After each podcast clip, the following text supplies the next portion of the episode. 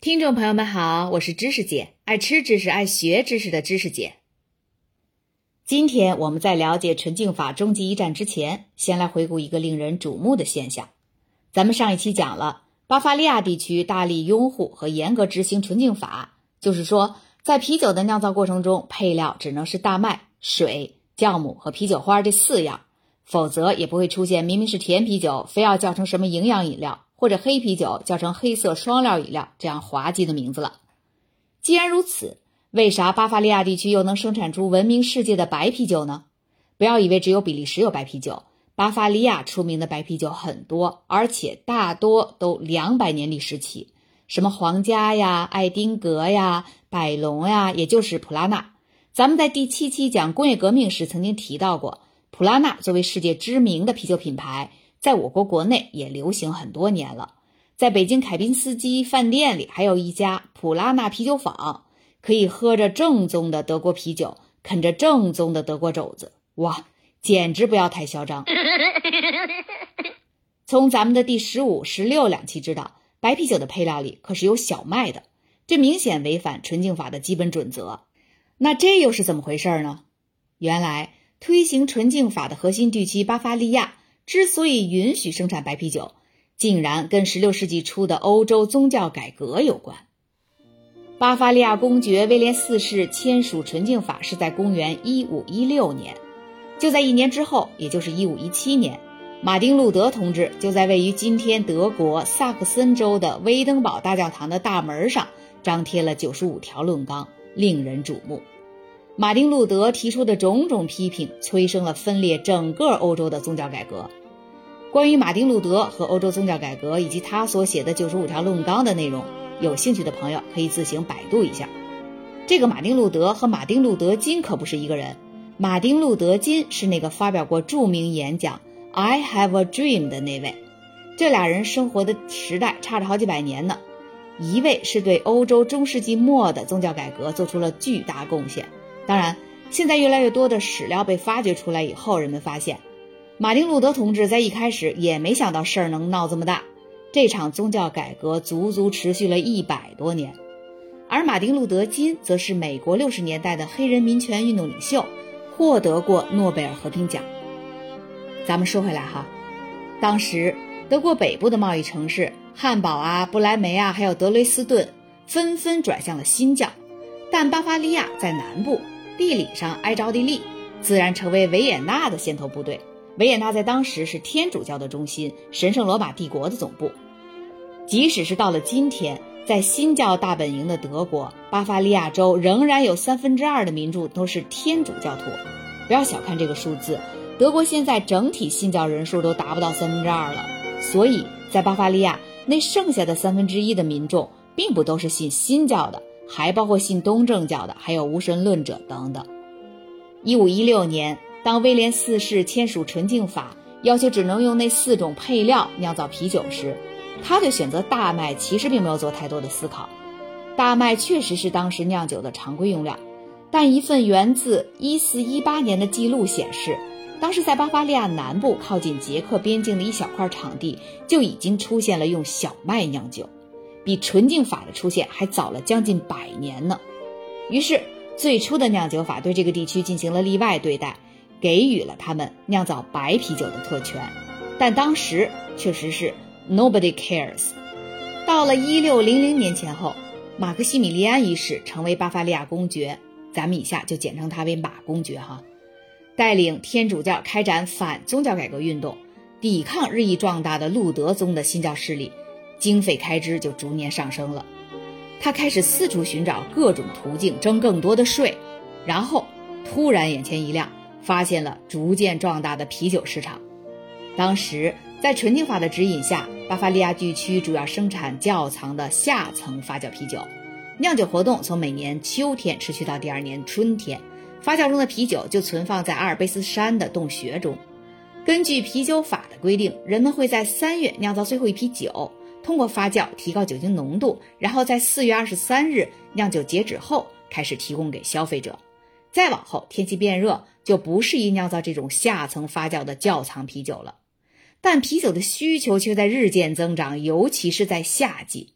这时，马公爵发现了白啤酒的商机。咱们之前说过，白啤酒是上层发酵，所以用的是不同的酵母，无需窖藏就能轻松满足民众们夏季的额外需求。于是，刚才说到的那块南部地区拥有的白啤酒酿造特权就落到了马公爵的手上。马公爵呢，倒也没有辜负这个特权，终于让白啤酒成为统治者心仪的水源。到了十八世纪。白啤酒已经成为巴伐利亚州和王室家族的主要财政收入来源了。马公爵为了安抚巴伐利亚的其他酒厂，允许他们分一杯羹，让他们可以在夏季销售白啤酒，赚取额外利润。然后让他父亲建立的皇家啤酒屋成为夏季白啤酒的酿造中心。这可真是肥水不流外人田呀！这个皇家啤酒屋啊，现在已经成为慕尼黑的知名景点了。许多名人都曾光顾过这里。凡是去慕尼黑的游客，如果恰恰又是一位啤酒爱好者的话，那么皇家啤酒屋是必定要去打卡的，而且一定要喝一杯。皇家啤酒屋能同时容纳上千人，所以啤酒客们完全不用担心，哪怕是旅游旺季去了，也不会没有座位。本期题图就是一张啤酒屋内部的照片，眼尖的朋友可以注意到墙壁上贴着的皇家啤酒屋的那个 logo HB。呃，淘宝、京东上也可以买到这个牌子的啤酒。如果不能亲自去慕尼黑，那么从网上买回来，在家里一边刷着手机一边喝一罐，也会是很好的享受。随着夏季白啤酒的需求上涨，新酒厂也建立起来。马公爵借此增加财政收入，并将白啤酒的酿造权出售给那些反对新教的酒厂和忠于天主教会的各个城市，以此来支持反宗教改革运动。马公爵跟这些城市达成了如下协议：如果将盈利用于建设和维护天主教堂，那么城市就能获得白啤酒的酿授权。看看马公爵这招是多损，逼着人们在口腹之欲和宗教信仰之间做选择。看看到底是你的胃口更重要，还是你的灵魂更重要？我估计这要是在咱中国，就凭咱中国这样的天下闻名的美食美酒之邦。就冲咱要说，咱中国在世界美食榜上排第二，就没有国家敢排第一这水平。估计这样的选择要到了咱们中国，宗教铁定完败。如今，百龙和爱丁格等白啤酒在全世界都大受欢迎，也为全球种类繁多的精酿啤酒提供了灵感。由于政府需要征税支撑反宗教改革运动，从而推动了白啤酒市场走向繁荣。这个结果在五百年前，无论是马公爵还是巴伐利亚的人们完全没有预料到。接下来，咱们就来看看关于纯净法的终极之战。一九五七年，联邦德国成为欧盟创始成员国之一。当然，那个时候欧盟还叫欧共体 （European Community）。从那时起，欧盟的规模不断扩大，从最初的六个成员国发展到如今的二十七个。原本是二十八个来着，英国在去年一月三十一日正式脱欧了，所以就是二十七个了。然而，对于纯净法而言，更重要的是欧盟制度和经济一体化。欧盟建立之初，纯净法是适用于德国境内销售的所有啤酒的。也就是说，如果比利时生产的啤酒想在德国境内销售，就必须按照纯净法的要求来酿造。而做了这么多期节目下来，我们已经很清楚的知道。各个国家进行啤酒酿造时候的配料都并不相同，除了大麦，还有用小麦的、用玉米的、大米的，而且还会放入比如糖浆啊、橙子皮啊这一类的配料。反正是各村有各村的高招，所以纯净法受到抵制只是时间早晚的问题。一九八七年，纯净法首次面临欧盟其他成员国的劫难，法国的一家酒厂起诉德国。认为纯净法构成了欧盟贸易的非关税壁垒，因为欧盟经济一体化的前提是，自由贸易将提升所有成员国的经济效率，增加财富。法律不允许设置关税，各国可以保留其他的国内法律，但是不能变相的进行贸易保护，否则这些法律就是非关税壁垒，即利用本国的法律法规而非关税手段来限制国家之间的贸易往来。所以，当时欧洲法院面临的问题就来了，他们需要非常慎重的进行判断。纯净法的首要目的到底是不是为德国酿酒业提供了贸易保护呢？德国政府到底有没有权利去维护纯净法呢？毕竟纯净法在五百多年前制定出来，原本是为了保护消费者的健康安全的。欧洲法院表示很挠头，大法官们在经历了绞尽脑汁、冥思苦想、薅掉无数头发、抠掉无数头皮屑之后，最终判定。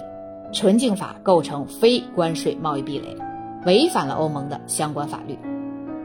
德国政府可以管制国产啤酒，但在没有切实证据表明存在健康威胁的情况下，这种管制不能强加于其他的进口啤酒。可以说，1987年欧洲法院的判决代表了历史前进的车轮。五百年间，这个世界早已是沧海桑田。斗转星移，发生了巨变。在一九八七年以前，只有按照纯净法酿制的啤酒才能在德国销售，剥夺了德国消费者的其他选择，也阻止了欧洲其他酒厂进入德国市场。所以，纯净法实际上是损害了所有消费者的利益，而且还包括那些不管有没有纯净法都只喜欢喝巴伐利亚啤酒的消费者。这些啤酒的价格。本来可以降得更低，因为我们都知道，只有在一个充分竞争的市场中，产品的价格才有机会被压到最低。在过去的一百多年间，德国成为单一民族国家的历史进程中，巴伐利亚的各个州厂都在纯净法的保护之下赚的是盆满钵满的，庇护着他们远离其他种类啤酒的竞争。您说他们能不在背后发力，拼了老命维护纯净法吗？所以，正是在他们的大力推动和坚持下，纯净法才得以推行了五百多年。德国南部地区的各种酿酒协会和贸易组织，充分发挥着他们的政治势力，在州和国家法庭上运用法律和政治手段，决定了德国啤酒一直以来的风味。那么，一九八七年欧洲法院判决之后，德国的啤酒市场发生了什么变化吗？数据显示。进口啤酒市场份额的确上升了，只不过速度缓慢的堪比蜗牛爬。在欧盟作出判决之前，德国市场上进口啤酒的份额仅保持在百分之一。到了两千年，也就是十三年之后，进口啤酒市场份额才提升到百分之四，但好歹也翻了四倍。之后又有过下跌，又过了十年，直到二零一零年才勉强翻了一番，接近百分之八。但依旧远远低于欧洲百分之十七的平均水平。从这组数据，有些朋友可能会得出一个印象：德国人非常坚定不移地热爱着本国啤酒，德意志人民很爱国嘛？呵呵，那您可是想多喽。事实上，这个变化之所以如此缓慢，一方面是消费者的口味习惯与偏好，但还有更为重要的一方面，那就是。消费者的认知对市场格局起到了重要作用。大多数德国人到现在依然对纯净法抱着强烈的自豪感，始终认为自己国家坚守的是高品质的啤酒。纯净法的作用不仅没有消失，反而变成了啤酒质量的标志。德国的各大酒厂纷纷开始在酒瓶显眼的位置宣传自己对纯净法的坚守，得到了广大消费者的认可。我在本期的文案区放了一个德国啤酒瓶盖的图片，里面用蓝圈标识出来的德文单词就是“纯净法”的意思。朋友们，下回再买德国进口啤酒的时候，可以仔细观察一下啤酒瓶，一般都会有这个单词。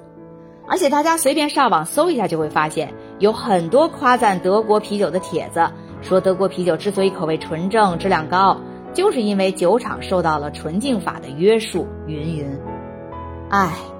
有时候想做一个理性冷静的消费者，不被任何市场噱头给忽悠了，还真不是一件容易的事啊。好了，关于纯净法的话题我们就讲完了。我们曾经在第十三期讲东欧巨变的时候，中间挖过一个坑，提到了捷克也有自己的百威啤酒。